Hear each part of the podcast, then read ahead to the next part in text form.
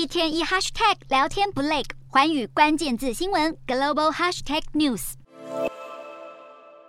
上红地毯，走进会场。美国总统拜登、中国国家主席习近平以及远道从欧洲前来的 G20 领袖们，十五号齐聚在印尼巴厘岛召开领袖峰会。聚焦的议题包括全球经济、能源问题、粮食危机以及乌俄战争等。东道主印尼总统佐科威虽然没有明确点出是乌俄战争，但表示战争对开发中国家造成重大冲击。他高声呼吁终结战火。乌克兰总统泽伦斯基则是透过视讯发表演说，他表示现在该是结束战争的时候了，并且提议要与俄国交换所有囚犯。G20 多数国家重批俄国攻打乌克兰，外媒指出 G20 峰会可能会在联合声明中对使用或者扬言使用核武做出谴责。不过在这一场峰会中，就是不见俄罗斯总统普丁的身影。原来普丁以形成冲突为由，由俄国外长拉夫罗夫代表出席。外界认为普丁是想逃避遭到西方围剿，避开被其他领袖视为瘟神，但他选择缺席，被视为让自身失去话语权，也让俄国在国际社会上更显孤立。